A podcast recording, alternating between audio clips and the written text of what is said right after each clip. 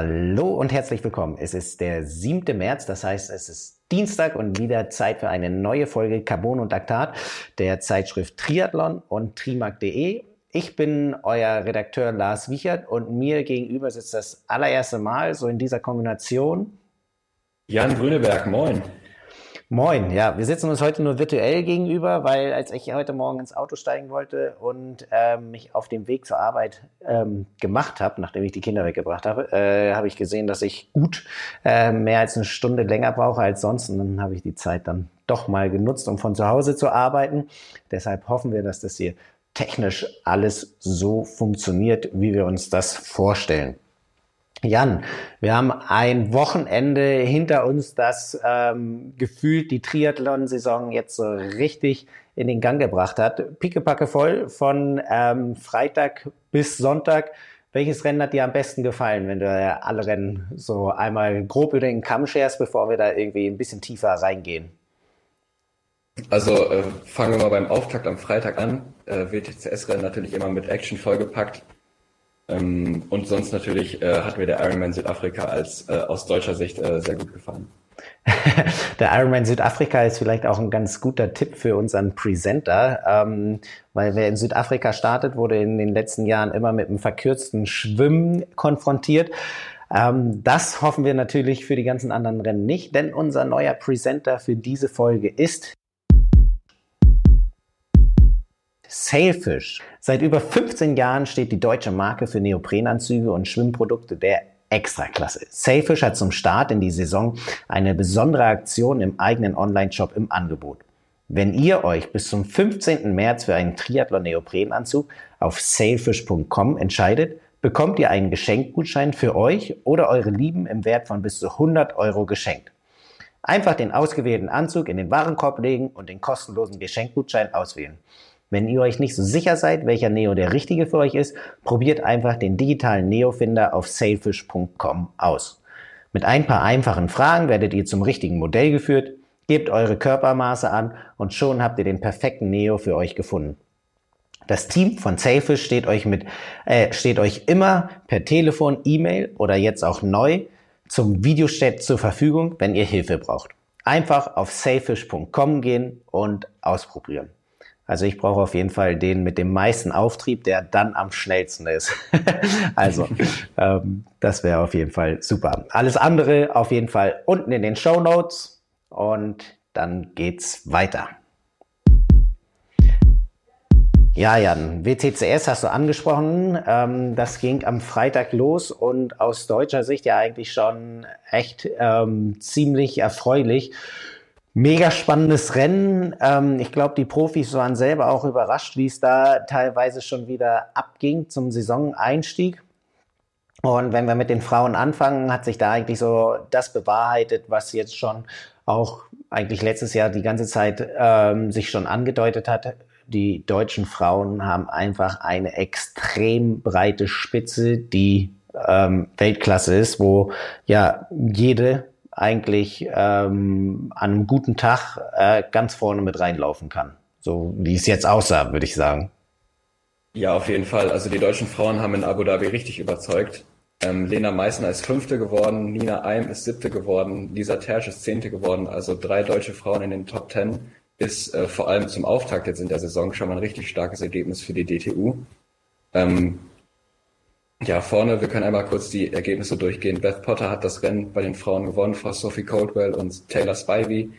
Summer Rappaport ist Vierte geworden, dann Fünfte Lena Meissner, Sechste Cassandra Beaugrand, Nina Eim, wie gesagt, Siebte, Achte ist Emma Lombardi geworden und Neunte Verena Steinhauser vor dann eben dieser Tertsch. Und äh, es war eine Sprintdistanz und die äh, Laufzeiten sind auch richtig stark gewesen bei den Frauen. Also Beth Potter vorne ist eine 16,46 gelaufen was tatsächlich nicht die schnellste Laufzeit war, die hatte Cassandra Beaugrand mit 16,38, aber da ging es schon zum Saisoneinstieg richtig ab. Genau, äh, Cassandra Beaugrand dann ähm, wirklich von hinten angeflogen gekommen und äh, vor kurz vorm Ziel sah es schon fast so aus, als ob sie da eventuell äh, Lena Meissner noch ähm, vom, vom fünften Platz stoßen kann. Ich fand, äh, das Rennen hatte echt eine richtig äh, ja, gute Dramatik. Also wenn man sich dann angeguckt hat, es war ja so diese Fünfergruppe, die ähm, sich beim Radfahren da abgesetzt hat, eben äh, um Lena Meissner, die auch ähm, da richtig gut Betrieb mitgemacht hat und dafür gesorgt hat, dass da äh, die gesamte Verfolgergruppe eigentlich mit dran, äh, nicht mit rankommt. Und äh, zu dem Zeitpunkt, als sie dann zum Wechsel kamen, sah es eigentlich auch erstmal so aus, als ob von hinten gar nichts mehr kommen kann, fand ich. Also da war ein gutes Tempo drin. Gelaufen wurde ja auch auf dem ähm, Formel 1 Kurs. Äh, wer jetzt mhm. denkt hier easy einfach mal äh, eine kleine Runde laufen, das passt alles. Äh, das war definitiv nicht so. Äh, erstens waren die Temperaturen, glaube ich, ganz schön heftig, äh, auch so wie, wie die Athletinnen da aussahen. Und ähm, es ging immer schon ein Anstieg hoch. Und schon in der ersten Runde hat man da gesehen, dieser Anstieg kann äh, definitiv dazu führen, dass äh, das Rennen ähm, dort entschieden wird. Ähm, Best Potter hatte nämlich schon äh, in der ersten Runde da richtig Gas gegeben. Äh, da konnte Lena Meissner noch kurz dranbleiben. Und dann war es aber so, dass Richtung ähm, ja dieser kleinen Bergabpassage und dann gab es noch eine Verpflegungsstation, war es so, dass ähm, die ersten fünf Athletinnen so ein bisschen auseinandergezogen waren und da war es eigentlich dann nur noch ähm, die, äh, ich glaube anfangs nur noch Spivey und Clotwell, die eben Best Potter da ähm, ein bisschen folgen konnten. Ähm, in der zweiten Runde war es dann genauso, die waren ähm, alle drei zusammen äh, und dann ähm, hat Bess Potter da einmal äh, den Berg oder diesen kleinen Anstieg hochgezogen und hat äh, das Feld so weit auseinandergezogen oder die beiden Verfolgerinnen, dass sie da auf jeden Fall gut Richtung Ziel laufen konnte. Aber da war es halt dann so, ähm, dass Lena Meissner so ein bisschen am hinteren Teil der Gruppe war und dann hat man schon gesehen, oh, äh, von, von hinten kommen sie aber angeflogen. Ja, also wie du, wie du das ansprichst mit den Höhenmetern, vielleicht bei so einer Rennstrecke auf einer dafür extra aufgeschütteten Insel denkt man sich vielleicht so, mh, hm, da kann doch eigentlich gar nicht so viel Höhe drin sein, aber äh, das war schon auch rennentscheidend dann. Ja, de definitiv. Also ähm, der der Hügel, der war genauso dann äh, später beim Männerrennen, wo wir auch nochmal drauf eingehen, war das auch so der Punkt, wo ähm, wirklich richtig hart hochgezogen wurde. Das war nichts mit Ausruhen oder so, sondern da wurde wirklich erstmal noch Druck gemacht. Ähm, von daher wirklich äh, richtig, richtig erfreulich ähm, das Ergebnis. Und wenn man da einmal auch so ein bisschen auf dieses Ergebnis raufschaut, eben äh, mit Best Potter, ähm, die zum Beispiel beim WTCS-Rennen jetzt in Abu, äh, Abu Dhabi ähm, ihre beste Platzierung im WTCS-Rennen überhaupt gemacht hat. Also sonst war es, vorher war es der zweite Platz, jetzt hat sie äh, das Ganze gewonnen. Ähm, genauso zum Beispiel für Nina Eim, die ähm, vorher den äh, als beste Platzierung den neunten Platz hatte, jetzt wurde sie siebte. Also da war schon ganz gut ähm, ja, Betrieb drin. Ähm, wenn wir jetzt einmal noch ein bisschen weiter nach hinten gucken, ähm, Marlene Gomez-Göggel wurde zum Beispiel noch 18. von den Deutschen und ähm, die Olympiastarterin von Tokio, Annabel Knoll, wurde 40. Ähm, Genau, Annabelle Knoll vielleicht nicht ganz so zufrieden mit dem Gesamtrennen, aber selbst eine ähm, Marlene Gomez-Göggel ähm, ist jetzt auch nicht so extrem weit ähm, von allem entfernt. Also wenn da eventuell so der Sprung zum Beispiel in die erste Radgruppe gelingt, dann ist es nicht so, dass sie da ähm, komplett äh, abgehängt wird. Also das war jetzt von Platz zwei auf Platz 18 war das jetzt eine Minute. Also da war, können schon ein paar. Da haben mir 14 Sekunden gefehlt. Also das äh, genau. lässt das sich wahrscheinlich durch eine schlauere Strategie oder durch einen besseren oder für sie besseren Rennverlauf dann auch ähm, zu einem besseren Ergebnis führen. Genau, also da bei ihr war halt schon so das Schwimmen so etwas entscheidend. Ähm, da waren Lena Meissner und ähm, Annabel Knoll, so die beiden, die ähm, da in der vorderen Gruppe mit rauskamen und ähm, oder Lena Meissner in der vorderen Gruppe und äh, Annabel Knoll so im vorderen Teil der Verfolgungsgruppe. Ähm, da hat es aber halt nicht gereicht, um diesen Sprung dann zu schaffen, weil im, im vorderen Bereich wirklich richtig, richtig Betrieb gemacht wurde. Ähm, wer oder welche Athletin da auch so ein bisschen ja, wenn man es sagen kann, auf der Strecke geblieben ist, äh, in Anführungsstrichen, ähm, war ähm, Georgia Taylor Brown, ähm, die Britin, die mit der Startnummer 1 ins Rennen gegangen ist. Ähm, hat halt auch diesen Sprung Richtung der ersten ähm, nicht geschafft, weil einfach schon nach dem Schwimmen ähm, so eine Lücke von ja grob 20 Sekunden da war und die dann zu schließen war auf dem Rad, obwohl es so eine große Gruppe war, nicht für sie möglich. Ja, wenn wir jetzt von den Frauen einmal rübergehen zu den Männern, äh, Rennverlauf vielleicht so ein etwas anderer.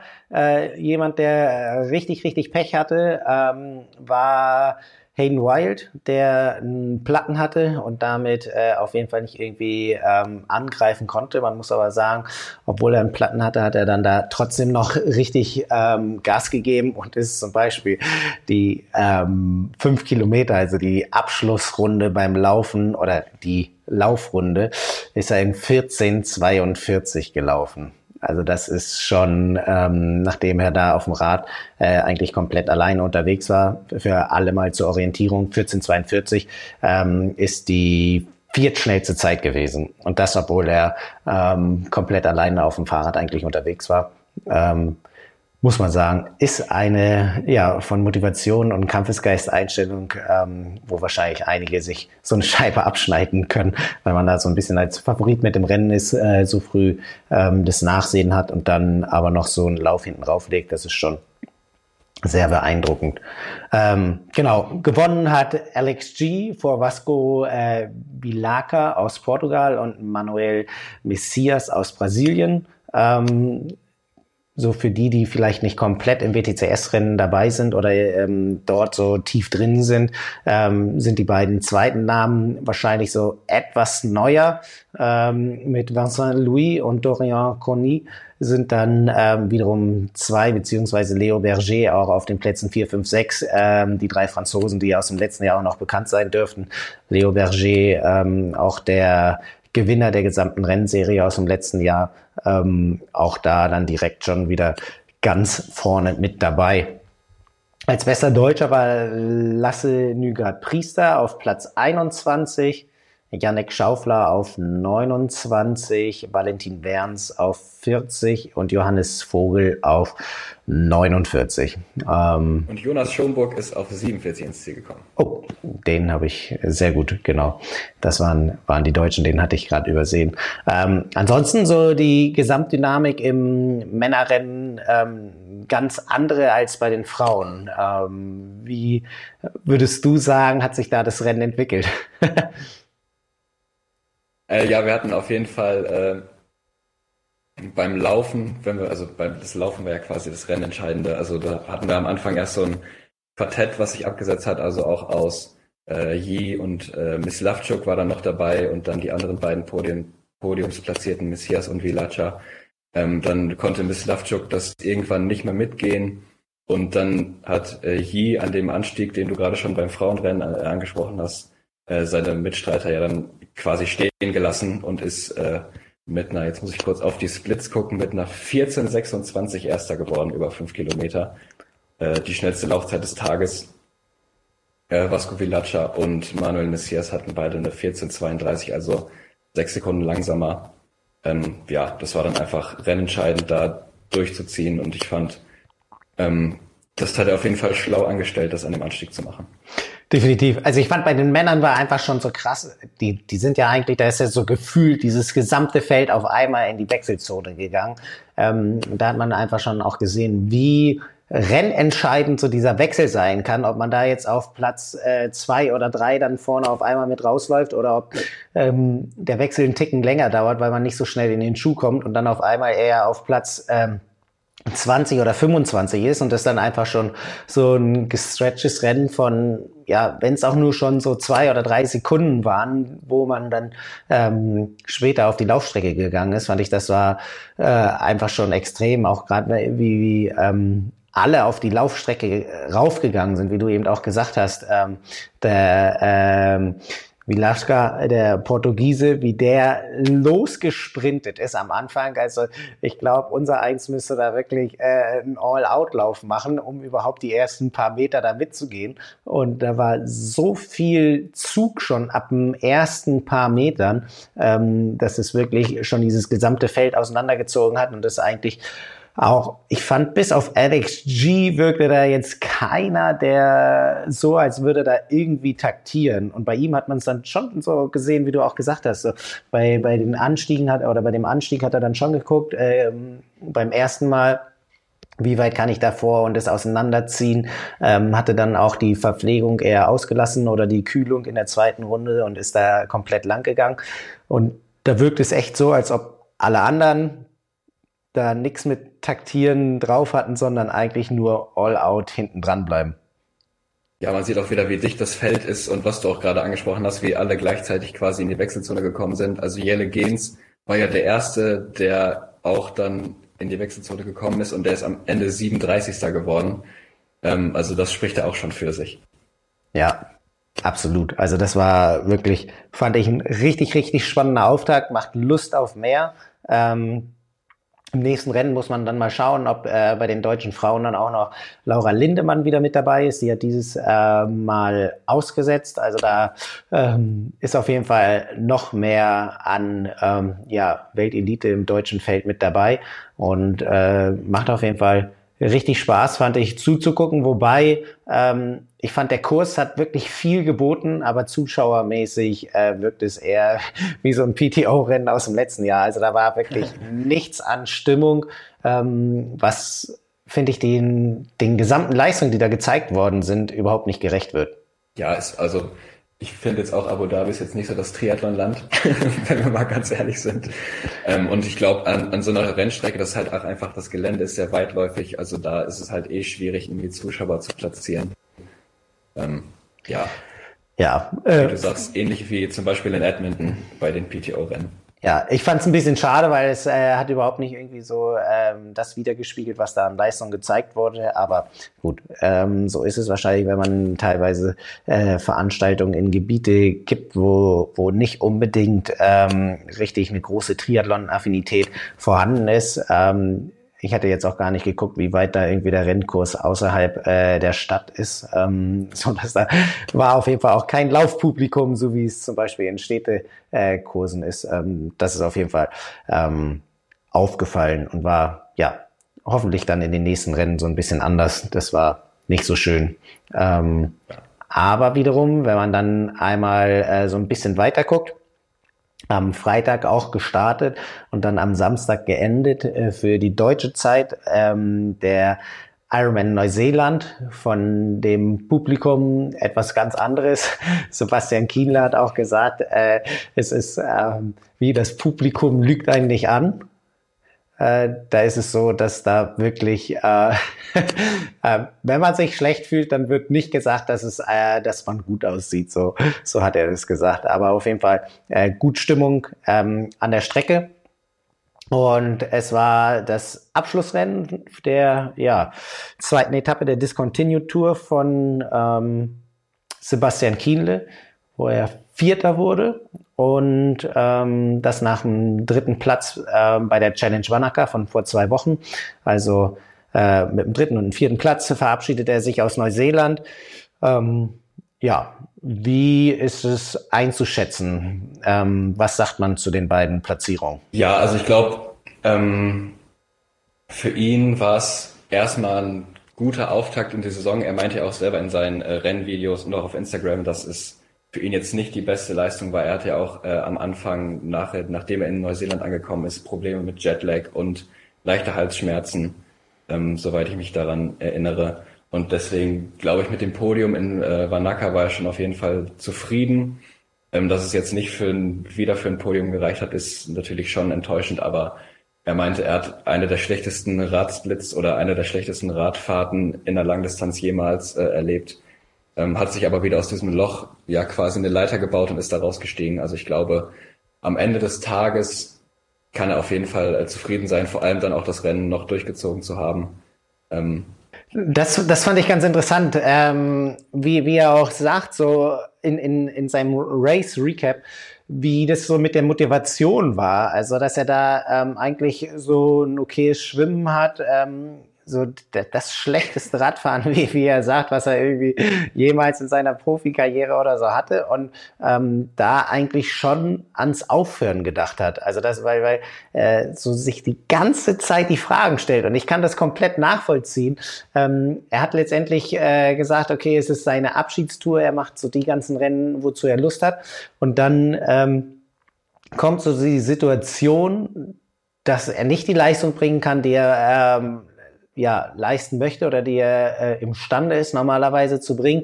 Und dann kommen so die ganzen Fragen. Warum mache ich das? Warum bin ich hier so weit weg? Meine Familie ist nicht dabei. Und dann kommen so die ganzen selbstzerstörerischen Fragen in seinen Kopf, äh, die man ja so für, für so ein Rennen eigentlich ja. überhaupt nicht gebrauchen kann. Ja, gerade bei so einer Langdistanz. Ähm, und da äh, glaube ich, äh, oder fand ich es schon wirklich interessant, wie er dann so gesagt hat, wie er damit umgegangen ist. Weil ähm, wahrscheinlich normalerweise hätte er da vielleicht ein anderes Mindset gehabt, wenn eventuell seine Familie dabei ist oder er weiß, dass es eine ganz normale Saison ist und nicht seine Abschiedstour. Ähm, da fand ich schon so auch so die Frage, wa wa warum mache ich das? Warum habe ich nicht nach äh, Hawaii aufgehört? ja. so, äh, das fand ich auch stark, als er das gesagt hat. Also ja, das ist schon ziemlich krass vom, also ich selber war noch nicht in dieser Situation, werde es wahrscheinlich auch nicht sein. Also bei einer Langdistanz bestimmt irgendwann schon kommen da die Gedanken, ich habe noch keine gemacht. Ähm, du hast da wahrscheinlich mehr Erfahrung.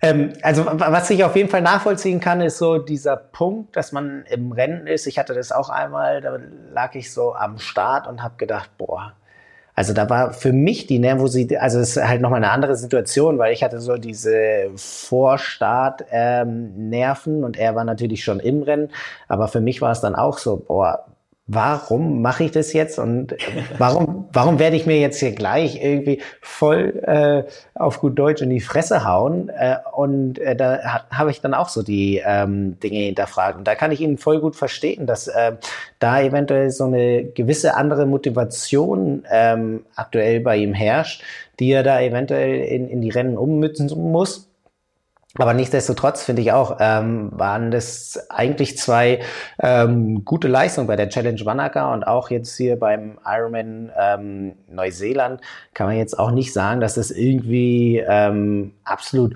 schlechte Leistungen waren oder so. Ähm, vielleicht stellt er sich da so hin, weil er andere Erwartungen hat. Ähm, aber insgesamt, ich meine, auch im Profifeld muss man erstmal einen vierten Platz holen. Und ähm, mit Mike Phillips und Braden Curry und Jan van Berkel hat man auf jeden Fall drei äh, international erfahrene Triathleten. Mike Phillips ja auch der Gewinner von 2019, Braden Curry äh, jetzt ähm, Weltmeisterschaftsdritter aus der oder von der Ironman Weltmeisterschaft aus Utah.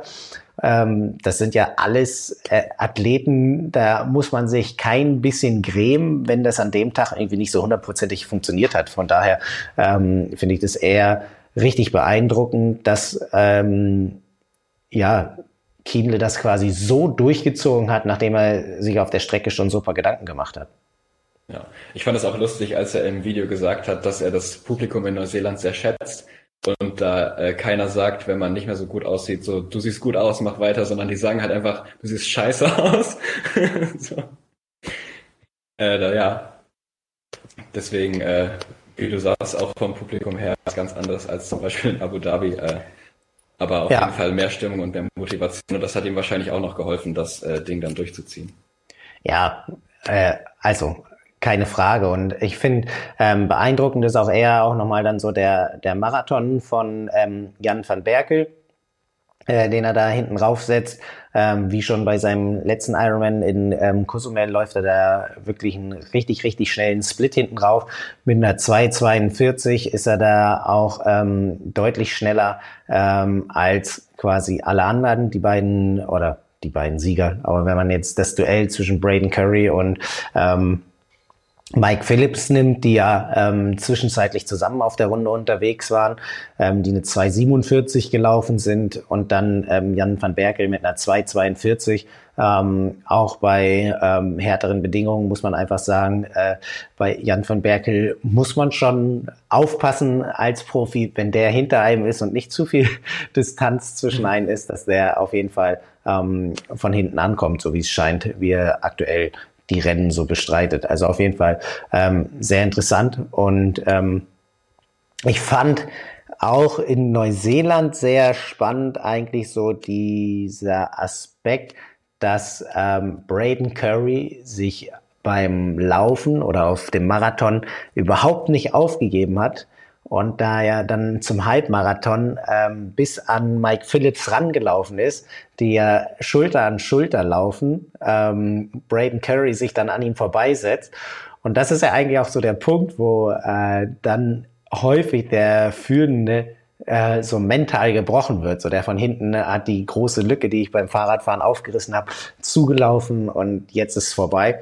Da fand ich eher wirklich so diese mentale Komponente, gerade in so einem Eins gegen eins Duell, dann von Mike Phillips wieder richtig beeindruckend, wie er da ähm, dann das Ding einfach gekontert hat sozusagen und Braden Curry dann ähm, hat stehen lassen, der aber auch, muss man hin dazu sagen, eventuell noch mehr hätte dagegen setzen können, wenn er nicht angefangen hätte, ähm, Krämpfe zu bekommen. Aber ähm, die Verpflegungsstrategie gehörte halt auch mit dazu. Ähm, von daher ähm, Mike Phillips vor Braden Curry und Jan van Berkel ähm, und Sebastian Kienle zum Abschluss der ähm, ja, Etappe oder den beiden Etappen in Neuseeland. Aber wenn man so die Bilder gesehen hat, glaube ich, war das schon etwas, ähm, was wo, wo ich ihn verstehen kann, dass ich das nochmal auf meine Bucketlist sitze. Das war schon äh, von den Bildern sehr beeindruckend. Wir können auch noch mal kurz auf Cameron Brown eingehen, der ja beim äh, Ironman Neuseeland sein letztes Profirennen bestritten hat ähm, und mit 50 Jahren Siebter geworden ist noch.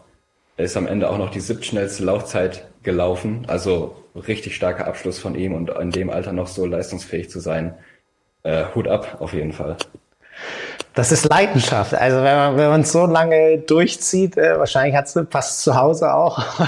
da muss ja auf jeden Fall auch irgendwie die Unterstützung da sein. Ähm, genau, aber nach so langer Zeit nochmal ähm, ja in dem Sinne auch auf eine Abschiedstour. Es war ja nicht sein letztes Rennen, der das er gemacht hat, sondern sein letzter Ironman Neuseeland, den er als Profi gestartet ist. Äh, absolut ähm, beeindruckende Leistung in, in so einem Alter noch so leistungsfähig zu sein, kann man ähm, wirklich nur den Hut ziehen. Genau, bei den Frauen, äh, nicht, dass wir da irgendwie ein Ergebnis ähm, ja, verschlucken gewinnt die Holländerin Els Weiser vor der äh, vor Hannah Berry und Rebecca Clark. Ähm, ja, war so ein bisschen, ähm, ich hätte eher so ein bisschen im Vorhinein gedacht, ob es äh, Hannah Berry schafft, äh, das durchzuziehen, weil nach dem ähm, Schwimmen und Richtung Radstrecke wirkt es ja auch erstmal so, als ob da ähm, die ja äh, die, wie sagt man, so die Distanzen einfach zu groß sind und, und äh, einfach schon die Karten so gelegt sind, dass äh, das Rennen komplett ähm, in die richtige Richtung läuft. Ähm, und da äh, war es eher so, dass die äh, ähm, Holländerin Els Wieser da wirklich ähm, von ihrem Trainer gesagt bekommen hat, okay, äh, du fährst erstmal äh, auf deinen Daten los und dann haust du alles raus, was es gibt, um also so ungefähr hatte sie es geschrieben, ja. haust du alles raus, um äh, vorne ranzukommen und dass du guckst, dass du Richtung Laufen dann ähm, auf jeden Fall so mit ähm, im vorderen Pack ähm, ankommst. Und da muss ich sagen, so von der Renntaktik finde ich das dann schon so ganz geil, dass du dir das wirklich so ähm, äh, die Karten legen kannst, dass du sagst, okay, wenn ich jetzt hier komplett Druck mache, ähm, man hat ja schon von den vorigen Rennen ähm, auf der anderen Seite der Welt gesehen, dass äh, Elsvisa da wirklich aktuell eine ziemlich gute Radform hat ähm, fand ich es da schon geil, dass sie da äh, dann so hart äh, in die Wechselzone geht, dass sie da wirklich einen kleinen Vorsprung ähm, auf die Laufstrecke mitnimmt und ähm, dann das wirklich bis zum Ende hin verteidigen kann. Also Hut ab. alles aufgegangen. Ja, also im Endeffekt, im Endeffekt blieb ihr auch fast nichts anderes übrig, als auf dem Rad wirklich alles zu investieren, weil sie hat ja allein schon beim Schwimmen sechseinhalb Minuten auf Rebecca Clark verloren. Ähm, mach erstmal sechseinhalb Minuten auf der Langdistanz gut. Ähm, deswegen auch den mit, Abs ja, mit Abstand schnellsten Bike-Split gefahren. Ja, Genau, aber da finde ich es eher ziemlich ähm, spannend, dass sie dann ähm, das eigentlich so eher in die zweite Hälfte investiert hat, anstatt dass man sagt, okay, ähm, guck, dass du vielleicht so die ganze Hälfte äh, oder die, die, die ganze 180 Kilometer da ähm, dann eben drüber fährst, so dass du da die sechs Minuten einholst, sondern dass es dann heißt, okay, hier äh, in der zweiten Runde dann äh, gib ihm und guck, dass du die sechs Minuten irgendwie schließen kannst. Und äh, das waren genau die sechs Minuten äh, oder ein bisschen mehr als sechs Minuten hat sie ja dann ähm, auf der Radstrecke äh, zufahren können, so dass sie da ähm, sich eben den Sieg in Neuseeland geholt hat. Also äußerst spannend fand ich, also einfach so von der Renntaktik her, ähm, was die Abstände anging, war es dann natürlich schon so ein bisschen größer. Ähm, da hatte Elswieser knappe drei Minuten Vorsprung im Ziel, Hannah Berry auch nochmal ähm, ja, knapp eineinhalb, zwei Minuten auf den dritten Platz. Und dann war ein ziemlich großer Abstand von 20 Minuten auf die viertplatzierte Meredith Kessler aus Amerika. Ähm, genau, das war, glaube ich, so der Ironman Neuseeland. Ja, ähm, Südafrika. Wir haben uns entschieden, eigentlich wollten wir gleich mit den ganz erfreulichen Sachen äh, loslegen. Aber es gibt ein Thema, was eben äh, bei den Frauen auf jeden Fall mit reinspielt, was uns zu einem weiteren Thema bringt, weshalb wir da erst die Männer vorziehen und ähm, zuerst eben da drüber sprechen, wie das Männerrennen lief. Ähm, war eine ziemliche Dynamik drin. Ähm, ja, wie schon fast traditionell leider wurde der wurde die Schwimmstrecke verkürzt ähm, nach offiziellen Angaben waren es irgendwie 900 Meter, wobei die Zeiten und auch äh, einige Aussagen deuten ziemlich darauf hin, dass es doch eher so um die 700, 750 Meter waren. Und das Ganze war dieses Mal, ähm, weil ja Donner und Blitz irgendwie aufgezogen sind, es auch relativ windig war, aber die Wellenbildung auf jeden Fall nicht so schlimm wie bei der letzten Austragung. Also es hatte dann schon mehr mit Schwimmen als mit Windsurfen zu tun. Auf jeden Fall ähm, muss man da, finde ich persönlich, und da gibt es wirklich viel Kritik auch aus den Kreisen der Profis, sich fragen, ähm, wenn diese Wetterlage den ganzen Morgen besteht, ähm, ich im Vor- oder in der Vorschau ähm, Vorhersage weiß, in welche Richtung das Wetter sich entwickelt, warum ich dann direkt, also unmittelbar vor dem Start entscheide, okay, wir verschieben das alles um eine halbe Stunde. Also das hat ja so viel Einfluss auf den Athleten, ähm, ja. dass man sich da fragen muss, warum wird so eine Entscheidung nicht früher getroffen, den Abend vorher oder ist einfach sein gelassen und gesagt wird, okay, wir starten ähm, jetzt. Ja, vor allem manche Profiathleten meinten ja auch, eigentlich wissen sie gar nicht genau, warum es äh, verschoben wird. Ähm, so schlimm waren die Wetterbedingungen ja eigentlich nicht. Es war halt nur die Vorhersage, dass es irgendwie schlimm werden wird oder dass äh, eine Windentwicklung da ist. Ähm, aber so wirklich gemerkt hat man davon nichts. Ähm, und dann, ja, dass der Start dann eine halbe Stunde vorausgezögert wird, äh, ja, hinausgezögert wird. und äh, ja, die meisten Athleten schon irgendwie aufgewärmt an der Startlinie standen und dann auf einmal das Signal kommt, so ja, wir starten doch erst in einer halben Stunde. Ähm, ja, ist vom Veranstalter auf jeden Fall schon mal nicht so gut gelöst. Ich habe da das Bild noch äh, von Caro Lerida und Laura Philipp im Kopf, wie sie am Strand in, unter so einer Strandhütte stehen und dann äh, auf den Start warten. Also das hätte man wahrscheinlich auch noch anders lösen können.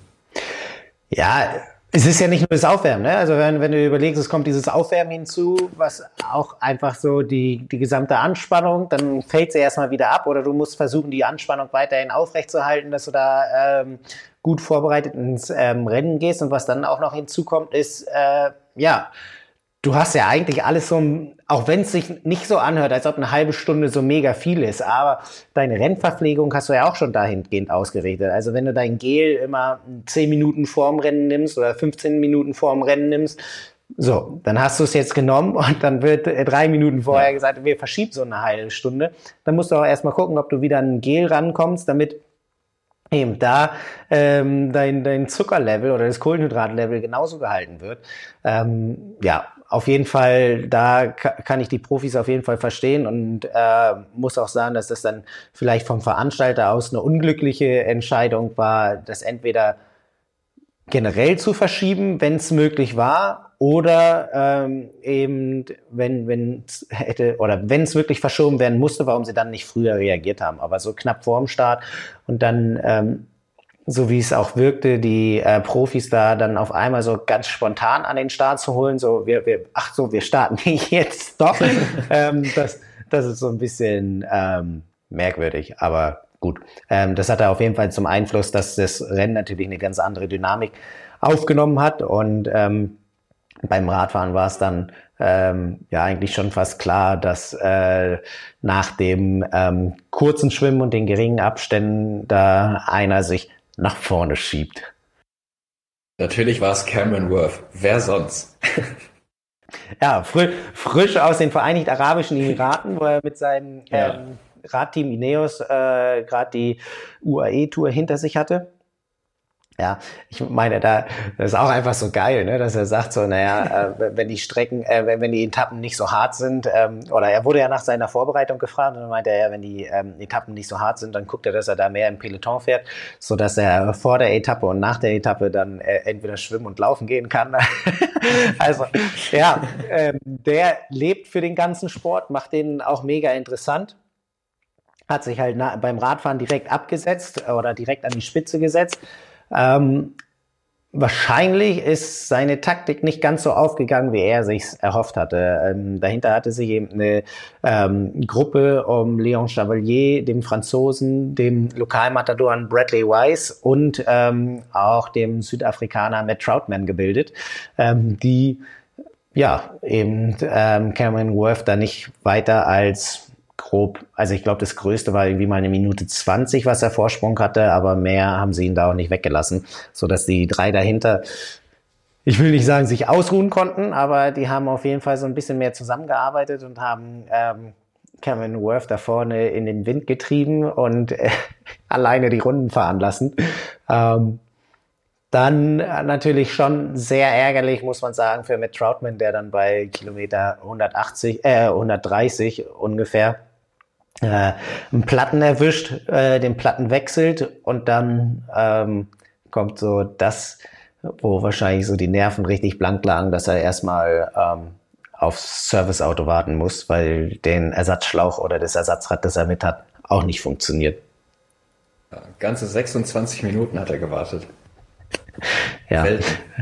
äh, äh, klar, Welten. Also, äh, um, und da muss man auch schon wieder sagen, ne? also das ist, finde ich, aus Profisicht würde ich es jetzt komplett verstehen, wenn der sagt, okay, whatever. Ich wollte hier um den Sieg mitkämpfen oder mindestens um Hawaii-Slot. Ähm, das waren ja vier, aufgrund dessen, dass es eine ähm, Kontinentalmeisterschaft war. Ähm, und ich ja eigentlich komplett raus bin aus dem Rennen. Mein, mein ganze, alles, was, was ich mir so hingelegt habe, ist komplett weg. Und dann sagt er trotzdem noch, okay, ich fahre jetzt hier die 50 Kilometer und hau noch diesen Marathon hinten drauf. Ähm, das muss man mental ja auch erstmal so machen, wenn es auch eigentlich um nichts mehr geht für ihn. Also das, ja. Selbst das Preisgeld ist, also das rechtfertigt auf jeden Fall nicht mehr mehr die Anreise für den zehnten Platz, würde ich sagen. Ähm, ja, und also er hat eigentlich ein richtig gutes Rennen erwischt. Also ist als Dritter aus dem Wasser gekommen und war ja dann bis Kilometer 130 auch vorne mit dabei. Ja. Das ist schon sehr ärgerlich. Sehr, sehr ärgerlich. Also äh, auf jeden Fall kann, kann man nur so sagen. Ähm, auf jeden Fall Cameron Worth als erster in die Wechselzone, Leon Chevalier ähm, als zweites, der sich ähm, ja noch von Bradley Weiss auf den ähm, letzten 30 bis ja oder 20 bis 30 Kilometern absetzen konnte, so dass er da auf jeden Fall schon einen kleinen Vorsprung mitgebracht hat. Da haben wir aber schon im Wechsel gesehen, okay, ähm, Cameron Worth läuft nicht mehr ganz so frisch oder halt wahrscheinlich eher in so einem Laufstil, den er hat. Und Leon Chevalier war dann da doch äh, so ein bisschen leichtfüßiger unterwegs und hat ihn da schon direkt, äh, ja, schon vor der drei Kilometer Marke hat, äh, hat er ihn quasi schon geschnappt und da sich die Führung übernommen. ähm, und dann äh, auch nicht mehr aus der Hand gegeben, obwohl es schon nochmal so aussah, als ob äh, er auf dem zweiten Teil des Marathons da ja, ein bisschen tiefer durchatmen muss. Äh, da waren dann seine Zeiten doch ab und an so ein Ticken schlechter. Ähm, im, Im Gesamtverhältnis zu, zu seinen Verfolgern konnte er aber da die fünf Minuten Vorsprung vor Bradley Weiss auf jeden Fall noch ins Ziel retten. Und dann ging es ja, ja dahinter um die Wurst und ähm, um die weiteren Quali-Plätze. Dadurch, dass er mit Leon Chevalier und Bradley Weiss Platz 1 und 2 eigentlich schon ähm, verteilt waren, ging es dann oder war dann im Nachhinein nur noch die Frage, wer würde da eventuell den nächsten Qualifikationsspot für die Männer Ironman Weltmeisterschaft in Nizza bekommen. Ähm, war denke ich, auch ein harter Kampf dann für Cameron Worth. Ja, er hat es dann leider knapp doch nicht geschafft. Äh, Matthias Lüngsel-Petersen ist Dritter geworden und Rasmus Svenningsen ist Vierter geworden. Also haben die beiden haben sich dann die zwei verbliebenen Slots für die WM geholt. Und Cameron Worth ist dann mit einer Laufzeit von drei Stunden drei, äh, vier Minuten hinter Svenningson ins Ziel gekommen. Ähm, und die ersten drei sind auch alle richtig stabile Marathons gelaufen, dann, wenn man noch vor allem die Temperatur und die Luftfeuchtigkeit mit äh, in die Rechnung einbezieht. Also Chevalier mit einer 246, Bradley Weiss mit 247 und Lyngsö Pedersen mit einer 245. Ja, also abs absolut. Das ist schon ähm, richtig beeindruckend. Ähm, vor allem, es war ja so, dass sie ähm, die Bedingungen so waren, dass es am Anfang schon eher noch ein bisschen bedeckter und feucht war, auch noch leicht geregnet hat, ähm, so, so wie es wirkte. Ähm, Winde waren auch schon relativ hart und dann Richtung Ende der Radstrecke ähm, ist es immer mehr aufgeklärt. Die Temperaturen sind in Richtung 28 bis über 30 Grad gestiegen und die Luftfeuchtigkeit lag irgendwie auch bei 90 plus. Prozent. Also das waren schon richtig, richtig harte Bedingungen und da ging es eigentlich dann auch wirklich darum, äh, gut sich zu verpflegen, viel trinken, ähm, kühlen, damit der Marathon irgendwie da ähm, vonstatten geht. Und auch da muss man sagen, ähm, Zuschauer richtig Betrieb gemacht, äh, gut Party an der Strecke, so dass da ähm, alle bis ins Ziel befördert worden sind. Aber ja, so auf jeden Fall Chevalier, Weiß, äh, Lünze, Pedersen und Svenningsen eben mit den Qualiplätzen für die Ironman-Weltmeisterschaft in Nizza. Und Cameron Worth als Fünfter muss dann gucken, dass er da eventuell auch noch ähm, irgendwie ein weiteres Rennen findet, wo er sich qualifizieren kann. Vielleicht als ähm, kleine Sache noch. Ähm, John Breivold, der letztes Jahr den Rekord beim Norseman aufgestellt hat, äh, wird Sechster hinter Cameron Worth und ist ja auch so derjenige, der dieses Jahr dann nochmal gesagt hat, ähm, er macht definitiv äh, ähm, entgegen seiner eigentlichen, äh, entgegen seiner eigentlichen Pläne ähm, den ähm, Norseman mit, weil er unbedingt gegen Sebastian Kienle starten möchte. Also der ist da auf jeden Fall jetzt auch ziemlich gut im Profigeschäft unterwegs. Bevor wir zu den Frauen gehen, dann eben Christoph Mattner, äh, wenn wir noch die beiden Deutschen ähm, nehmen, auch so ein bisschen vom ähm, ja, Pech geplagt mit zwei Platten, wird Elfter. Und Marcel Bischoff, der zweite Deutsche, der am Start war, wird 18. bei den Profis. Also soweit dann noch die Verteilung. Und 13. jetzt. Nicht 18. Äh, 13. Sorry, 13. Genau. Äh, ich habe hier das ähm, Overall Gesamtranking gehabt. Äh, da war Laura Philipp dann noch vor ihm. Genauso wie ähm, Ebert Klein. Äh, nee, wer war denn hier noch? Achso, da war hier ein Nicht-Profi noch mit nach vorne gerannt.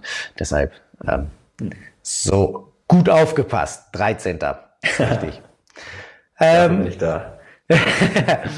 Und du bist auch dafür da, ähm, jetzt ins Frauenrennen einzuleiten. Jawohl. Ähm, ja, sie war auf jeden Fall die große Favoritin. Ich glaube, kein anderer hat auch mit einem anderen Rennausgang gerechnet, als dass Laura Philipp den Ironman Südafrika gewinnt. Und genauso ist es dann am Ende auch gekommen. Ähm, mit zwölf Minuten Vorsprung vor Fenella Langridge. Ähm, die beiden werden sich auch nochmal in Rot begegnen. Ähm, deswegen war das schon mal ein ganz guter Schlagabtausch und mal der erste Eindruck, wie das Rennen in Rot verlaufen könnte. Ähm, Fenella Language hatte aber auch äh, Pech, hat ihre Verpflegung verloren. Ähm, deswegen da nicht den optimalen Rennverlauf, aber bei Laura Philipp ist auch der Flaschenhalter am Sattel hinten gebrochen. Das heißt, sie war auch nicht optimal äh, gefuelt unterwegs. Penny Slater ist äh, Dritte geworden, Laura Zimmermann äh, erfreuliche Vierte als Deutsche, hat sich auch den Kona-Slot geholt. Ähm, allerdings nur, weil äh, die eigentlich Drittplatzierte, äh, Justine Mathieu, äh, disqualifiziert wurde. Ja, genau. Vielleicht dazu gleich noch einen Ticken mehr. Ähm, ich glaube, dieses Gesamtrennen hätte eine etwas andere Dynamik genommen, wenn halt das Gesamtschwimmen einfach absolviert worden wäre. Vanilla Language ja als äh, wirklich extrem gute Schwimmerin bekannt, hat das Soala Swim auf Hawaii gewonnen und war, glaube ich, auch die zweite, ähm, die auf Hawaii aus dem Wasser kam, hinter ähm, Lucy Charles Barclay. Also von daher, ähm, das hätte auf jeden Fall nochmal so eine etwas andere Dynamik genommen. Wobei man dann auch sagen muss, ähm, Fenella Langridge und Laura Phillips sind ja zusammen auf die Radstrecke gegangen, so ziemlich, und haben da am Anfang noch äh, gemeinsam Druck gemacht. Ähm, und dann war es aber so, dass Vanilla Langridge innerhalb der ersten fünf Kilometer schon, und das ist ja jetzt für ähm, Südafrika auch schon fast bekannt, dass da äh, die Profis immer ihre Verpflegung verlieren. Ähm, verliert irgendwie, keine Ahnung, so wie, wie sich's anhörte, drei Viertel der Verpflegung, so dass eben anstatt der knapp 90 Gramm Kohlenhydrate pro Stunde irgendwie nur noch, äh, wenn überhaupt 30 Gramm da waren und da ähm, musste komplett die Renntaktik angepasst werden.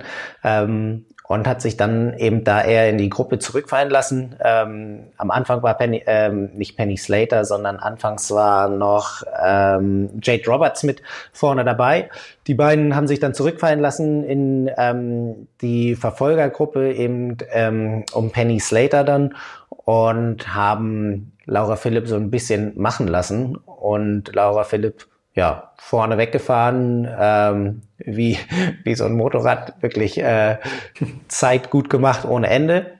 Ähm, und äh, die anderen äh, oder die Verfolgerin und da war eben Justine Mathieu, die Französin, die glaube ich im ersten Profijahr ist, auch mit dabei in dieser Gruppe. Und da kommen wir jetzt dazu. Du hast gesagt, sie wurde disqualifiziert. Sie ist ja als ähm, Dritte über die Ziellinie gelaufen, ähm, mhm. wurde von ähm, Vanilla Language auf der Laufstrecke überholt. Ähm, ist ja als Zweite vom Rad gekommen, glaube ich, Justine Mathieu. Und ähm, da gab es dann auf jeden Fall im Nachhinein ähm, ziemlich viele Unstimmigkeiten. Ähm, ich habe so derjenige, der hier den Ticker und alle Instagram-Sachen verfolgt hat, ähm, da auch nochmal ein Dank nach draußen. Äh, da wurde mir nämlich einmal äh, darauf hingewiesen. Äh, ich hatte mich auch schon etwas gewundert, aber hatte mich da noch nicht ganz so tief mit befasst. Im Ironman Tracker war sie bei mir die ganze Zeit noch zu sehen. In einer Story wurde auch schon gesagt, okay, hier äh, im, im Verfolgerinnenfeld wird auf jeden Fall so gefahren. Ähm, mir ist zu Ohr gekommen, dass es da schon ähm, eine Strafe gibt, aber es war nirgendwo zu lesen, wer die Strafe bekommt. Es war auch im Ticker nichts zu sehen. Und selbst als Justine Mathieu ins Ziel gelaufen ist, war es bei mir so, dass sie erstmal noch im Ticker ganz oben stand. Ähm, als dann auf einmal das ähm, Podium äh, mit den Siegerinnen präsentiert wurde, stand nicht Justine Mathieu an dritter Stelle auf dem dritten Platz, sondern eben Penny Slater. Und ähm, damit war klar, dass da irgendwas passiert ist. Und ähm, Justine Mathieu, ja, für die wäre es das äh, beste Karriereergebnis überhaupt gewesen. Ähm, hätte sich die Kona-Qualifikation geholt, Preisgeld gewonnen, ähm, und wäre dann eben mit dabei, wurde aber auf der Radstrecke von einem Schiedsrichter darauf hingewiesen, dass sie äh, eine Strafe bekommt. So, so kann man, also so, so wirkt es ja jetzt auf jeden Fall. Ja, so wirkt es, so schildert sie es aber nicht. Also ich glaube, da ist es auch ein bisschen schade, dass es keine Live-Übertragung des Rennens gab, sonst hätte man eventuell auch irgendwelche Bilder von der ganzen Situation. Aber es ist so ein bisschen Aussage gegen Aussage jetzt irgendwie. Und da zieht sie natürlich äh, gegenüber einem offiziellen Schiedsrichter den kürzeren. Das ist äh, natürlich für sie schade. Ähm, sie sagt, dass sie äh, eine Gruppe überholen wollte auf der Radstrecke. Ähm, und der Schiedsrichter, der dann daneben war, ihr wohl irgendwann dann gesagt hat, dass sie beim nächsten Mal etwas schneller überholen soll, hat aber laut ihrer Aussage sie erstmal nicht darauf hingewiesen, dass sie irgendwie eine Strafe bekommt. Ähm, oder er hat ihr auch kein, keine Karte gezeigt ähm, hat nur mit ihr geredet. Ähm, aber das war äh, aus ihrer Sicht schwer verständlich aufgrund des Wetters, aufgrund des Windes und des Regens, ähm, weswegen sie ihn auch nicht so wirklich verstanden hat und wusste halt einfach gar nicht, dass sie äh, bestraft wird oder dass sie eine Strafe erhalten hat, ähm, die sie ja dann eigentlich auch auf der Radstrecke hätte absitzen müssen. Ähm, hat dann, als sie in die Wechselzone gekommen ist, erfahren, dass sie eine 5-Minuten-Strafe erhalten hat und ist dann auch direkt ins, äh, ins äh, Penalty-Tent gelaufen ähm, und hat dann halt die fünf Minuten abgewartet und dachte, okay, jetzt ist alles fein, jetzt kann ich den Marathon zu Ende laufen und werde am Ende Dritte. Aber da hat sie die Rechnung ohne die eigenen Offiziellen gemacht, die sie dann äh, bei Ankunft im Ziel direkt disqualifiziert haben. Genau, äh, da muss man natürlich so ein bisschen dazu sagen, wenn es eben auf der Radstrecke dazu kommt, dass da ähm, ein Penalty ausgesprochen wird, also eine Strafe ausgesprochen wird, dann ist eigentlich ähm, die Athletin oder der Athlet verpflichtet, das nächste Zelt anzufahren.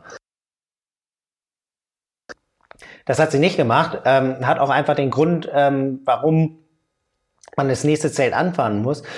Äh, und zwar fünf Minuten Zeitstrafe, die man auf der Radstrecke eben absitzt, bedeutet auch, dass man eben nicht mehr mit in der Gruppe fahren kann, nicht mehr ähm, da eventuell Energie sparen kann, weil sonst würde sich ja jeder aussuchen, dass er weiterhin in der Gruppe mitfährt und die Strafe erst beim Laufen absitzt, wo einfach nicht so viel Energie gespart werden kann. Ähm, wo jetzt halt wirklich so ein bisschen der Punkt ist, ähm, äh, einmal glaube ich, die Gesamtsituation wirkt schon wieder ähm, sehr undurchsichtig, wenn man eben die Athletin selber hört. Ähm, wofür sie jetzt die Strafe bekommen hat, angeblich ja dafür, dass sie ähm, den, den äh, Überholvorgang nicht richtig äh, durchgeführt hat, so wie ich es verstanden hatte. Ähm, und ob jetzt eine Karte gezeigt wurde oder nicht, das ist natürlich auch ja, eine sehr gute Frage. Also wenn ähm, sie selber das wirklich nicht so gesehen hat ähm, und äh, dann auch so die Position ist, dass sie eventuell dann nicht am nächsten Wechselzelt guckt, ob ihre Startnummer dran steht, dann muss man natürlich sagen, gut, das ist äh, nicht richtig gelaufen ähm, und dafür könnte oder da könnte sie wahrscheinlich einen Protest einlegen. Sie beschwert sich ja jetzt auch noch ziemlich darüber, dass ähm, die Schiedsrichter sie oder die Referees sich eben ähm, sie die Radstrecke haben zu Ende fahren lassen und auch den ganzen Marathon laufen lassen. Ähm, kann ich natürlich aus ihrer Sicht verstehen, äh, dass ich da ähm, mich beschwere, wenn die wissen, okay, ähm, die wird eh disqualifiziert, warum lasse ich sie dann noch den Marathon laufen? Jetzt ist es so ein bisschen der Punkt, äh, wir haben im Vorgespräch schon darüber gesprochen.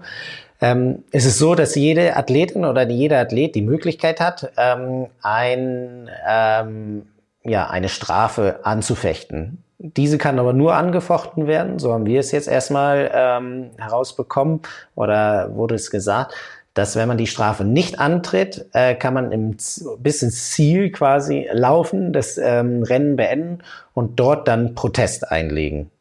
Ähm, deshalb haben die Referees da wahrscheinlich nicht darauf reagiert und sie darauf hingewiesen, dass sie disqualifiziert werden würde, weil sie einfach die Möglichkeit hatte, ähm, bis zu dem Zeitpunkt, ähm, dass sie ähm, ja, Einspruch einlegt.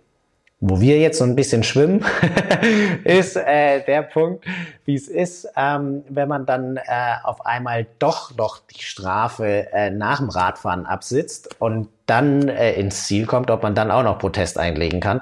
Da hatten wir jetzt erstmal nichts gefunden, ähm, wobei aus der Logik heraus wäre es ähm, wahrscheinlich nicht möglich, weil man dann ähm, doch irgendwie die Strafe akzeptiert hat, den Vorteil hatte, dass man ähm, da eben ähm, ja Energie sparen konnte und ähm, da irgendwie dann so sich das Beste aus beiden Welten versucht zu holen.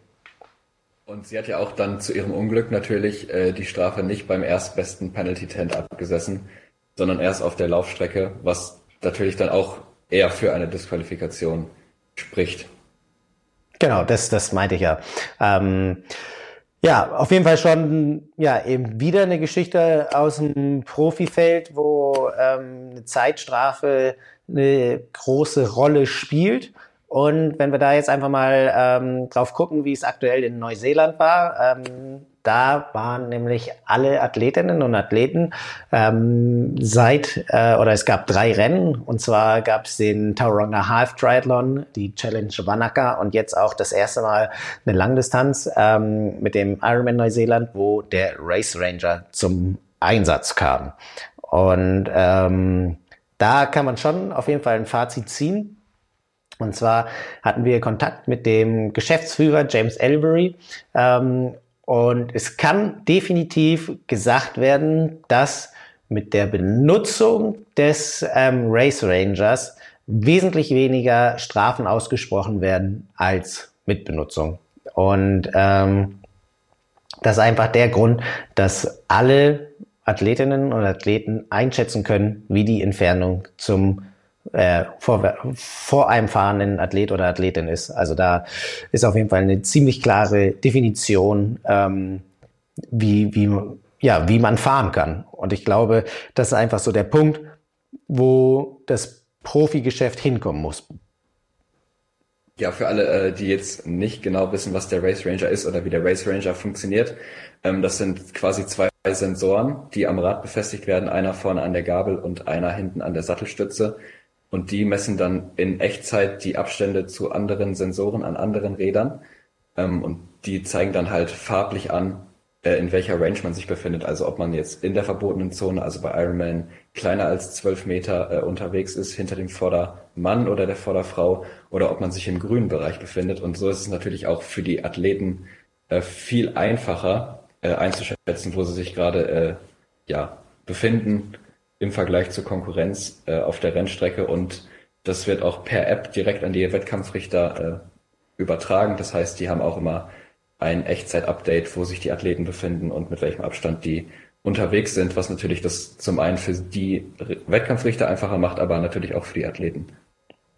Genau, da ist halt, was ich jetzt noch nicht hundertprozentig oder was ich noch nicht gefragt habe und auch nicht hundertprozentig weiß, da ist natürlich so ein bisschen die Frage, ähm, wie kann der Referee oder Schiedsrichter da eben äh, eingreifen? Ich meine, nur weil man einmal in dieses ähm, Windschattenfenster reinfährt, bedeutet es ja nicht, dass man direkt die Strafe bekommt. Da muss man ähm, mal wirklich nochmal erfragen, inwiefern da das Verhältnis ist. Äh, muss man, äh, wenn man einmal in dieses Windschattenfenster zum Beispiel reinrollt, nur ein Beispiel, wie es zum Beispiel ähm, mit Florian Angert auf Hawaii war, die ähm, dann aus einer Senke auf einmal den Berg hochfahren und man mit mehr Geschwindigkeit hinten draufrollt, ist das dann schon penalty-würdig oder ähm, muss das so sein, dass eben man irgendwie zehn Sekunden in diesem Fenster ist, ohne angefangen hat zu überholen? Ähm, wie viel Spielraum ist da? Das ist, glaube ich, noch so die Sache, die wir da ähm, definitiv einmal erfragen müssen. Ähm, also aber die Schiedsrichter die, werden das ja wahrscheinlich auch nicht einfach äh, aufgrund des jeweiligen Abstands entscheiden. Das ist ja immer noch ein bisschen äh, Einschätzung der Situation. Und äh, es ist auch klar von Race Ranger gesagt worden, dass nicht nur anhand der Daten entschieden wird, sondern auch anhand der persönlichen Einschätzung des Wettkampfrichters, wo natürlich dann die Daten des Race Rangers die Entscheidung wahrscheinlich auch vereinfachen. Richtig, ähm, absolut. Aber da muss es auf jeden Fall so hingehen. Also für die Athleten ist es so, dass halt einmal kannst du super sehen, welchen Abstand man hat. Ähm, das System, so wie gesagt wurde, hat bei den ersten beiden Rennen ziemlich gut funktioniert. Beim zweiten Rennen gab's, äh, beim, beim Ironman Neuseeland gab es jetzt ein paar Probleme, weil die Geräte innerhalb der Wechselzone einmal alle zusammen miteinander kommuniziert haben und da dann nicht ganz so klar war, wie die Abstände auf der Strecke sind. Aber auch wenn das System nicht zu hundertprozentig ähm, komplett funktioniert, war es schon so, dass alle Athleten gesagt haben, dass es immer noch besser ist, als wenn wir ohne eins unterwegs sind. Und ja. das ist ja schon mal eine ziemlich harte Aussage. Also, ja, man darf gespannt sein, wie, wie es weitergeht mit dem Race Ranger. Auch ähm, die Basis ist, glaube ich, erstmal gelegt mit den drei Rennen und ähm, das Ziel ist es auf jeden Fall nach Europa zu kommen, auch die ähm, PTO-Tour ähm, auszustatten, um da einfach, gerade wenn es um ähm, so Entscheidung geht. Und bei der PTO Tour ist ja auch wirklich viel Geld mit im Spiel, dass man da einfach nicht so passieren hat wie aus Edmonton, sondern das für ganz klare Verhältnisse ähm, steht und dann eventuell, ich meine, das ist wahrscheinlich dann erst der nächste Schritt, aber zum Beispiel auch dann in der Fernsehübertragung dafür sorgen kann, dass eventuell die Zuschauer sehen, wer mit wie viel Abstand zu wem fährt, ähm, ist man im, im optimalen Fenster drin was dieses zweite Fenster wäre, äh, oder fahre ich sogar einfach immer viel zu weit hinten und, und muss viel mehr Energie aufwenden. Also das könnte dann auch äh, einfach im Gesamtzusammenspiel nochmal für richtig spannende ähm, Möglichkeiten für den Betrachter sorgen. Und James Avery äh, meinte ja auch selber, dass äh, die drei Wettkämpfe jetzt auf jeden Fall dazu beigetragen haben, dass das System äh, jetzt die nächsten Schritte gehen kann und noch besser weiterentwickelt entwickelt werden kann. Ähm, man hat jetzt auch aus der Fehlfunktion in der Wechselzone beim Ironman Neuseeland gelernt. Allerdings ist es äh, wie bei Software so üblich, wenn man an einer Stelle was rumschraubt, dann kriegt man wahrscheinlich gleich drei Probleme an anderen Stellen. Er meinte, das Programm läuft mit, 75, mit über 75.000 Zeilen Code ähm, und da ist natürlich eine Menge ähm, Spielraum mit Problemen, die dann leider noch entstehen können. Ähm, aber die sind auf jeden Fall zuversichtlich, dass sie ähm, auch, wie du schon sagst, nach Europa kommen und wahrscheinlich die PTO-Tour ausstatten, was ja auf jeden Fall schon mal äh, ein gutes Zeichen wäre, auch für die Fairness im Triathlon. Ja, also ich finde auch interessant, ähm, alle drei Rennen, die jetzt in Neuseeland waren, haben mit unterschiedlichen ähm, Windschattenfenstern stattgefunden. Ähm, das kann anscheinend sehr schnell äh, umgestellt werden. Auch wurde jetzt einfach für die Verständlichkeit der Athleten einmal ähm, die Farbampel umgekehrt, so dass eben äh, die rote Lampe dafür sorgt, dass man eben äh, im, im Windschattenfenster fährt. Das war vorher ein bisschen anders programmiert und äh, jede Athletin und jeder Athlet bekommt auch einfach so einen Sticker auf ihren ähm, Rahmen geklebt, so dass man da sieht, äh, welches ähm, oder welche Lampe für welche für welchen Meterabstand gilt. Also auf jeden Fall ein Riesenschritt. Bin gespannt. Ähm, wird auf jeden Fall, denke ich, äh, nur eine Sache für Profis sein, ähm, weil es einfach anders ähm, finanziell und wahrscheinlich platzmäßig etc. nicht umsetzbar ist. Und, und dann muss es wahrscheinlich auch anders, wenn es bei den Age-Groupern ist, auch eine Schaltzentrale eingerichtet werden, die, weiß ich nicht, irgendwie äh, fast einer ähm, nach einem Raketenstart aussieht. Oder so. ja, man muss ja überlegen, ne, wenn wir jetzt zum Beispiel auf der, bei der ähm, Ironman-Weltmeisterschaft auf Hawaii sind und dann 2500 äh, Athleten oder Athletinnen mit einem Race Ranger ausgestattet werden, um ein faires Rennen zu haben, kann ja keiner einen Überblick behalten. Also das funktioniert ja nicht. Nee, es wäre natürlich äh, schön, sich das zu wünschen, aber ich, so viele Race Ranger müssen erstmal hergestellt werden. ich glaube, auf wie viel, weißt du, auf wie viel die begrenzt sind? Ich glaube, das sind so maximal 100 Stück, die es gibt. Ähm, ja, so wie ich es verstanden hatte, werden sie jetzt bald, äh, glaube ich, 120 Stück haben. Also sind gerade ja, dabei, äh, nochmal eine zweite Charge zu produzieren, so dass sie auf jeden Fall die Möglichkeit haben, alle oder weltweit alle Profirennen auszustatten, egal welches Feld sie haben. Ähm, das ist auf jeden Fall schon mal machbar. Also ja. Eine, gute, eine gute Entwicklung. Ähm, der Fall am Wochenende, glaube ich, hat gezeigt, dass da auf jeden Fall wieder oder noch mehr ähm, ja, transparent äh, ins Profifeld rein muss, damit da eben nicht so ein paar Entscheidungen getroffen werden, so dass die eine Seite sagt, es ist genau richtig, wie wir entschieden haben und äh, die Athletin eben ähm, ja eigentlich mit einem Scherbenhaufen dasteht und sich erstmal wieder neu motivieren muss. Ähm, aber das sind dann eben Schritte, die wir wahrscheinlich über die Saison jetzt sehen werden, die sich da irgendwie entwickeln müssen. Yo, das war mal ein Recap für, fürs Wochenende. Das nächste Wochenende steht schon bevor, damit auch bei Race Action. Und äh, bevor wir dazu kommen, aber mal noch ein klein wenig Werbung. Und zwar ist ein weiterer Partner unserer ähm, Folge heute Tubulito, Weltmarktführer bei TPU Fahrradschläuchen. Ähm, wer die eventuell schon mal gesehen hat, das sind so orangene Schläuche, ähm, sehen anders aus, fühlen sich auch anders an als so ein klassischer Bithylschlauch. Ähm, gibt's für Rennräder und auch für Mountainbikes. Und für Rennräder gibt's zwei verschiedene ähm, Technologien im Sortiment. Und zwar gibt's einmal den Turbo Road, der wiegt 38 Gramm und hat doppelt so hohe Pannensicherheit im Vergleich zu so einem Standard-Bethylschlauch. Liegt einfach daran, dass er ähm, ja eine viel höhere Resistenz hat, um ähm, durchgestochen zu werden. Und darüber hinaus, und das wird eigentlich für alle anderen, die nicht unbedingt auf eine doppelte Sicherheit, äh, Pannensicherheit ausgelegt sind, sondern vielleicht äh, auch darauf ausgelegt sind, ähm, einfach mal ein bisschen Gewichtstuning zu machen, gibt's den Turbo, äh, den S Turbo Road. Der wiegt nämlich nur 23 Gramm, ist der kleinste und leichteste Rennradschlauch der Welt.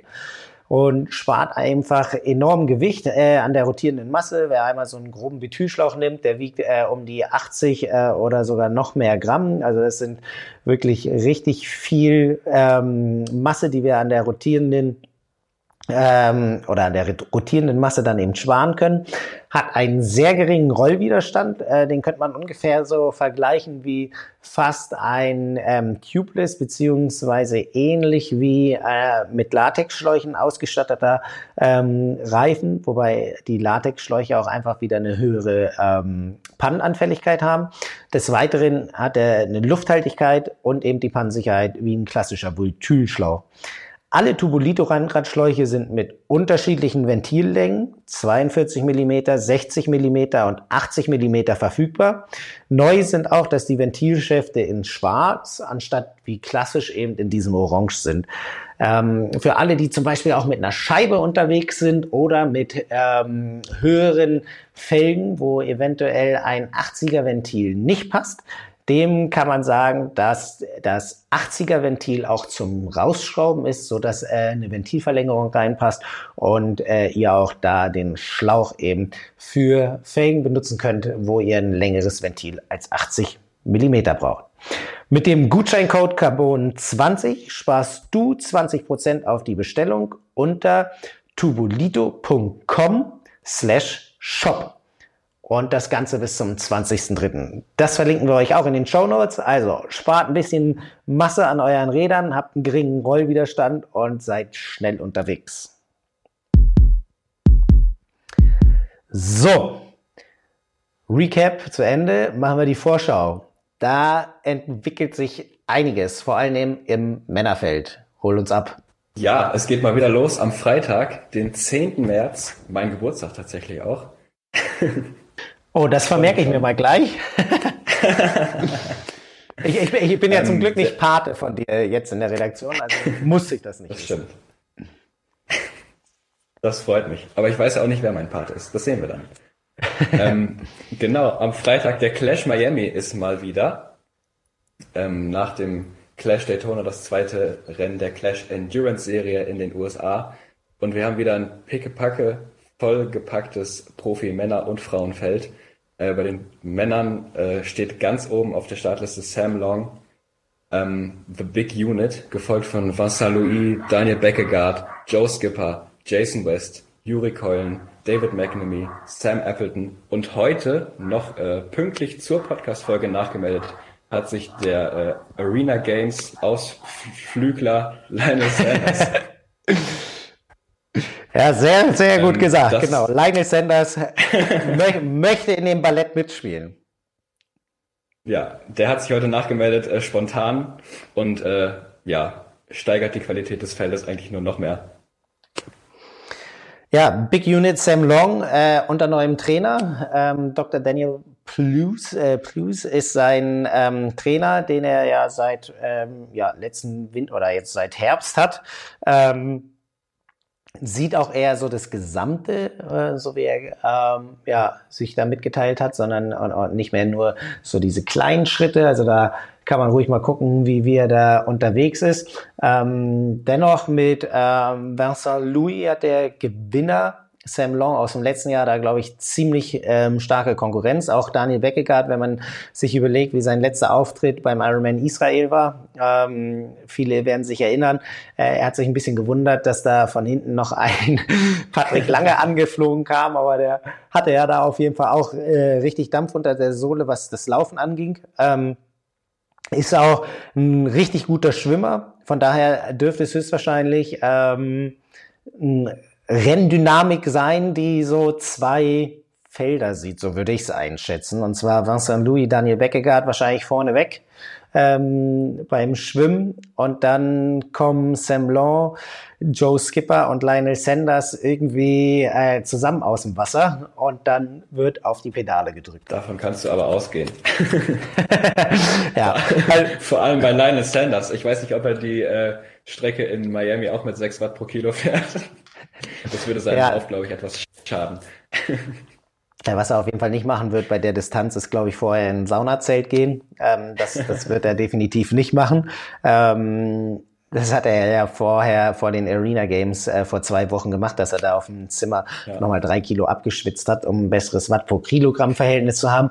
Ähm, ich habe gar nicht mitbekommen, wie viel vorher äh, die quasi da äh, sich wiegen mussten, weil sonst, ähm, je nachdem, wie viel Abstand da zwischen der Wiegezeit und der ähm, Rennzeit waren, kann ich aus eigener Erfahrung sagen, da ist mehr drin als drei Kilo. Also, ja, aber ähm, ja, das wäre auf jeden Fall fürs Clash Miami so ein bisschen hinderlich, dadurch, dass einfach schon wieder die Rennzeit so lang ist. Aber genau, ich würde sagen, Sam Long, ähm, Joe Skipper, Linus Sanders eher so im ähnlichen Bereich nach dem Schwimmen werden versuchen, da ähm, denke ich irgendwie eine Gruppe zu bilden, die beim Radfahren dann den ähm, Abstand auf Vincent Louis und Daniel Beckegaard irgendwie ja. ähm, möglichst reduziert. Und dann ähm, könnte es auf jeden Fall darauf hinauslaufen, dass ein richtig, richtig schneller Lauf kommt. Ähm, und dafür sind äh, ja eigentlich alle bekannt, auch mit Joe Skipper, wenn man sich anguckt, was der für Zeiten hinten rauflaufen kann. Ähm, zum Beispiel beim Ironman Wales oder auch beim äh, bei der Ironman Weltmeisterschaft auf Hawaii hat er ja schon gezeigt, was er da hinten machen kann, auch wenn es ähm, vielleicht nicht ganz so grazil aussieht wie bei äh, kleinen, leichten Athleten, ist es einfach beeindruckend, was ähm, da wirklich für Zeiten gelaufen werden. Ich bin auch gespannt auf Daniel Beckegaard, der war jetzt auch äh, eine längere Zeit im Trainingslager auf Lanzarote, ähm, ist jetzt auch gerade erst wiedergekommen und äh, ja, direkt jetzt in die Saison startend, da bin ich auf jeden Fall gespannt. Ähm, aus deutscher Sicht haben sich noch Ruben Zepunke und Maximilian Sperl gemeldet. Ruben Zepunke musste ja jetzt aufgrund einer Corona-Infektion leider seinen Start absagen. Ähm, das heißt, wir haben nur noch Maximilian Sperl am Start. Ähm, ja, weiß ich nicht, schwierig einzuschätzen. Definitiv. Also ich möchte mich jetzt auch nicht festlegen, wer da gewinnt. Ähm, Gefühlt würde ich sagen, dass vielleicht keiner von den ähm, richtigen Big Units auf dem Fahrrad äh, gewinnt, sondern eher ähm, einer von den anderen beiden. Ähm, aber das ist, glaube ich, so eine Sache, da können wir uns überraschen lassen. Ja, ich glaube, dafür ist auch das Schwimmen zu lang und die Gesamtdistanz zu kurz. Ähm, aber man weiß nie. Wir werden sehen. So ist es. Ähm, kommen, wir, kommen wir zu den Frauen. Da steht ganz oben Jackie Herring, ähm, gefolgt von Sarah Perez-Salah Weitere Favoritinnen sind noch Hayley Chura, Lucy Byram und Pamela Oliveira. Ähm, Sarah Perez-Salah hat ja so ein bisschen noch eine Rechnung offen mit dem Clash Miami Lars. Jo, wer sich da eventuell noch an die äh, Bilder aus dem letzten Jahr erinnern kann, keine schönen Bilder. Ähm, Sarah Sarah Perez Sala, Entschuldigung, äh, alleine vorneweg, ähm, Kopf ganz tief. Äh, ich weiß gar nicht, ob es sogar das erste Rennen auf ihrem Canyon war. Äh, auf jeden Fall ähm, vorneweg und auf einmal guckt sie nach oben und sieht nur noch die ähm, Absperrpylonen, die auf der Strecke stehen, um ähm, dort Bereiche zu markieren und dann war einfach die Geschwindigkeit zu hoch und die äh, Reaktionsfähigkeit zu gering, als dass da noch irgendwie ausgewichen werden konnte. Und dann hat sie in Führung liegend da eben den ähm, Asphalt berührt, was wirklich ähm, ziemlich schlimme Bilder waren, aber zum Glück glimpflich für sie ausgegangen äh, sind. Deshalb äh, kann man dann nur sagen, ähm, Glück im Unglück. Und ja, denke ich, hat er auf jeden Fall ähm, eine Rechnung mit dem Rennen offen und ich denke auch, äh, im Gegensatz zu dem bei den Männern, wo der Spitze schon wesentlich breiter aufgestellt ist, wird das hier wahrscheinlich irgendwie ein Rennen zwischen Jackie Herring und Sarah Perez-Sala werden. Ähm, Sarah Perez-Sala, weiß man ja auch, kann das Rennen ähm, auch eben vom Schwimmen an schnell gestalten. Von daher ähm, können wir da uns da auch überraschen lassen, aber wahrscheinlich ist es eher ein Rennen, das ähm, nicht ganz so viele Athletinnen in der Spitze sieht wie ähm, Athleten bei den Männern. Ähm, von daher, ich möchte ich mich jetzt auch nicht festlegen, aber ich würde eher sagen, dass es ein Rennen eventuell zwischen zwei, vielleicht drei Athletinnen wird, die da ähm, vorne mitkämpfen können, aber jetzt auch nichts komplett ähm, richtig so, dass da ganz viele mit dabei sind. Genau, das Rennen ist am Freitagabend äh, gegen, gegen 20 Uhr deutscher Zeit. Ähm, Vorberichte etc. kommen alle noch auf trimark.de. Gerade ist noch ein Interview mit Sam Long zum Rennen online gegangen. Könnt ihr euch alles durchlesen. So ist es. Ähm, ein weiteres Rennen, das am Wochenende stattfindet, ähm, ist die zweite Etappe der Arena Games. Und da ist auf jeden Fall ein bisschen mehr Betrieb ähm, in der ähm, Auswahl der Athleten vorhanden als ähm, noch vor zwei Wochen. Ähm, Entschuldigung. äh, als noch vor zwei Wochen in Kanada hat einfach wahrscheinlich den Grund, dass ähm, nicht so viele ähm, Athleten rübergefahren sind ähm, nach Kanada und dann doch hier lieber äh, im europäischen Raum geblieben sind. Ähm, aus deutscher Sicht äh, Lasse Nügert Priester mit dabei oder auf jeden Fall gemeldet und der amtierende Vize-Weltmeister der Arena Games, Justus Nieschlag. Und das wird auch eine ganz interessante Sache, weil Justus Nieschlag, wie einige mitbekommen haben, ähm, ist auf jeden Fall eigentlich äh, Richtung Mitteldistanz jetzt unterwegs, wird ähm, sein Debüt äh, über die Mitteldistanz in der Saison beim Ironman äh, 70.3 Lanzarote haben. Äh, also einfach mal so aus dem Trainingslager, aus dem Engadin runter nach Sursee, dort einmal richtig harte, kurze Strecken mitnehmen und dann äh, als gute Vorbereitung und wahrscheinlich ein kleiner Durchpuster im Betriebssystem dann Richtung ähm, äh, Ironman 70.3 Lanzarote. Aber da kann man auf jeden Fall gespannt sein. Ich weiß nicht, ähm, inwieweit er da eventuell auch noch Richtung des ähm, Abschlussrennens liebäugelt. Ähm, könnte auf jeden Fall eine Sache sein, äh, weil einfach in ähm, Kanada nicht so viele ähm, starke äh, Athleten am Start waren, so dass da eventuell sich ja noch einiges ändern kann. Und man hat ja auch letztes Jahr gesehen, dass eventuell zwei Rennen dafür ausreichen, um vorne mit dabei zu sein. Ähm, sonst aus deutscher Sicht auch noch Maurice Clavel, also ähnlich wie Lionel Sanders von der langen Distanz einmal richtig äh, anstrengend durchpusten lassen. Ähm, vielleicht als so kleine Mitfavoriten noch oder die, die bekannter sind. Äh, Jonathan Brownlee wird auf jeden Fall bei den Männern noch mit am Start sein. Ähm, jemand, der auch Erfahrung hat, äh, Max Stepley, der letztes Jahr auch ähm, einige Rennen mitgemacht hat und ähm, Henry Schumann eben auch, der jetzt äh, dann ja fast so ein Back-to-Back-Rennen hat, ähm, war erst in Kanada am Start, jetzt auch bei den ähm, WTCS-Rennen in Abu Dhabi und eben nun am 12. März auch wieder bei den Arena Games in ähm, Sursee.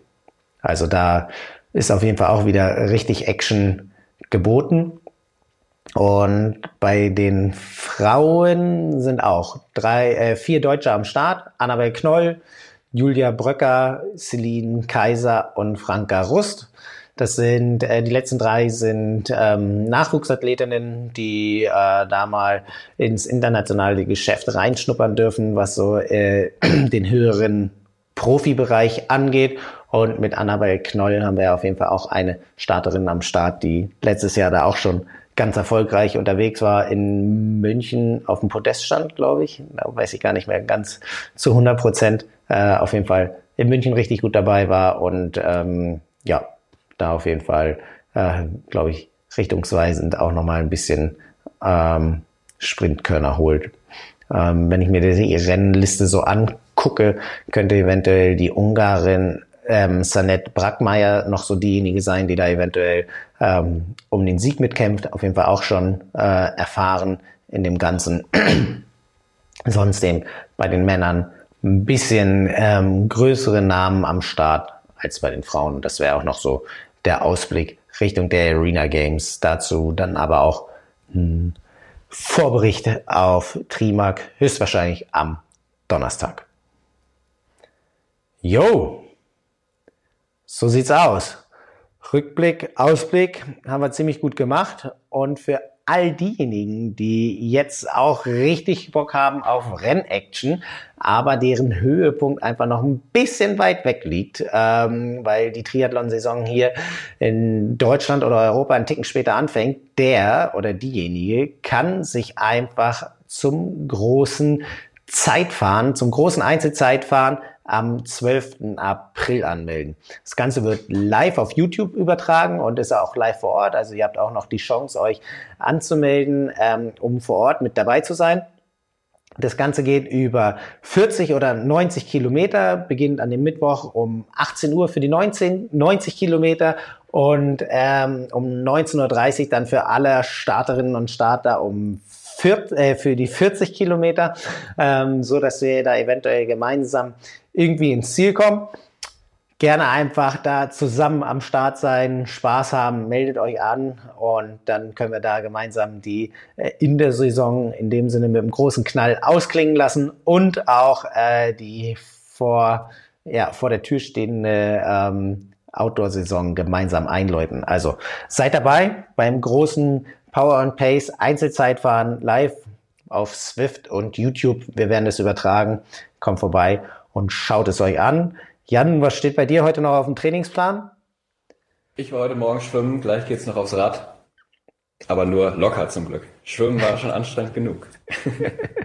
ja, da hattest du dann wahrscheinlich nicht den ähm, Neo von Safish an, der wird dir das auf jeden Fall alles ein bisschen erleichtern. Aber ja, ich werde jetzt auch mal, ich gucke hier, eben war so ein Hagelschauer draußen, dass ich da auf jeden Fall nicht raus wollte. Jetzt sieht es schon wieder ein bisschen angenehmer aus. Ich denke, ich werde heute noch laufen gehen. Also, das war's von uns. Ähm, bis zur nächsten Woche. Wir haben da auf jeden Fall einiges äh, an Ausblick. Ich glaube, nächste Woche melden sich sogar Frank und Nils aus dem Trainingslager. Also da kommen vielleicht äh, ein paar sonnige Grüße durch eure Lautsprecher, nicht so wie hier mit grauem Wetter. Bis dahin ähm, und zum nächsten Mal. Ciao, euer Lars. Ciao, macht's gut.